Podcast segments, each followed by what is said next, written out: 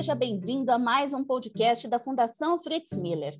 Eu sou Roberta Koch e hoje vamos falar sobre a importância de uma redação eficaz em um momento em que a comunicação ágil e instantânea exige que tenhamos ainda mais clareza naquilo que queremos informar.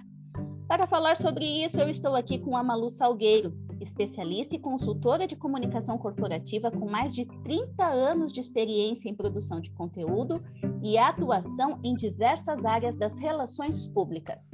Tudo bem, Malu? É um prazer tê-la conosco. Oi, Roberta, igualmente.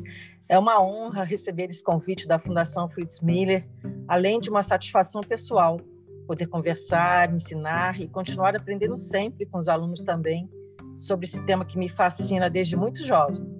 Quando eu comecei a sonhar em ser escritora, jornalista e pesquisadora. Muito legal, Malu.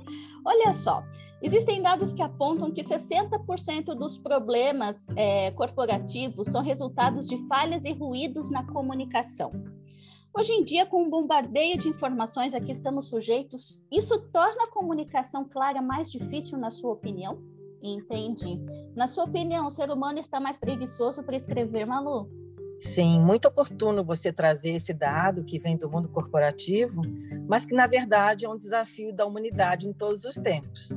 E especialmente crítico na vida contemporânea, porque se a gente fizer um exercício atento de análise reversa, vamos chegar à conclusão de que a origem da absoluta maioria dos problemas enfrentados pelo ser humano é decorrente, sim, de alguma falha ou de um ruído de comunicação em alguma parte do processo. É fato que, atualmente, na chamada sociedade do conhecimento, a principal guerra é informacional. E isso dificulta o meio de campo da compreensão em qualquer nível das relações humanas, por causa do excesso. O que acontece é que essa overdose informacional cria uma pressão enorme para aprendermos a ser cada vez mais eficazes na comunicação, principalmente na escrita, sob pena de perdermos oportunidades de emprego, de fechamento de negócios e até de prejudicarmos os relacionamentos em geral. Essa é uma boa questão. Tudo indica que estamos retrocedendo para a comunicação com base simbólica ou imagética, como era na época dos povos sumérios, por exemplo, os egípcios, que só usavam hieroglifos há cerca de 3 mil anos atrás. E claro que o uso demasiado de figuras simbólicas deixa a comunicação muitas vezes menos precisa e com um grau de subjetividade maior. Traz imediatismo, sim, mas perde em refinamento e precisão. Nós vivemos em uma constante adaptação e a pandemia potencializou muito isso, Malu. A comunicação em redes sociais já vinha se desenhando de uma forma é, escrita, cheia de abreviações, uso de emojis, que ficaram ainda mais comuns e intensos com o isolamento social. É, é possível falar em que grau o uso desses artifícios afeta a comunicação? Olha, a nossa percepção é que, no geral, sim. E isso é preocupante do ponto de vista educacional, porque quem lê menos livro, que são os textos com encadeamento lógico mais extenso e com uhum. mais riqueza de vocabulário, costuma perder o raciocínio complexo que a boa escrita exige. Ou seja, via de regra, observamos que quem lê pouco não escreve bem. Exatamente. Hoje tem todo um milindre na correção e eu acredito que a gente deve corrigir sempre. Uma correção amorosa, respeitosa, mas não deixar de corrigir, né? Em nome do construtivismo, que é uma linha de pedagogia muito linda, de que o ser humano desenvolve o seu próprio conhecimento, isso é louvável, mas em nome dessa linha a gente não pode deixar tão solto como está, né? É verdade. A escrita por si só é um documento, Malu. Como a tecnologia digital pode auxiliar nesse processo de comunicação? Entendi. Isso é, é um agravante, inclusive, para as crianças hoje em dia, para a educação das crianças, né, professora? Roberta, na verdade, eu acredito que o processo digital nos demande mais rapidez, eloquência e eficácia.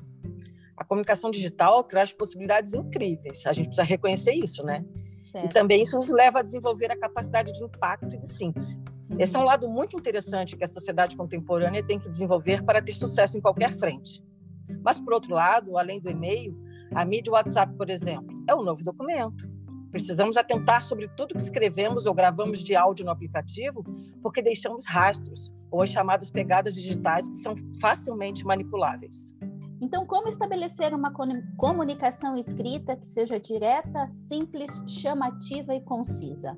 Eu costumo inspirar os meus alunos a usar a técnica jornalística da pirâmide invertida, que é simples de aprender e muito útil para qualquer contexto ou abordagem que exija uma comunicação mais rápida e eficiente. Uhum. Além disso, né, outra orientação para o sucesso comunicacional é responder as perguntas chaves que uma mensagem completa precisa ter para gerar fácil compreensão.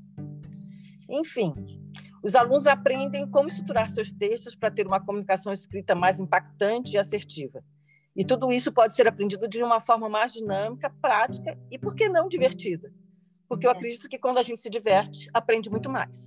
Com toda certeza desse mundo.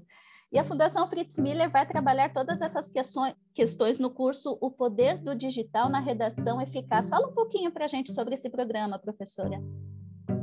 Olha, é um programa muito interessante, com uma aplicabilidade prática imensa, que serve para qualquer profissional ou estudante de qualquer área.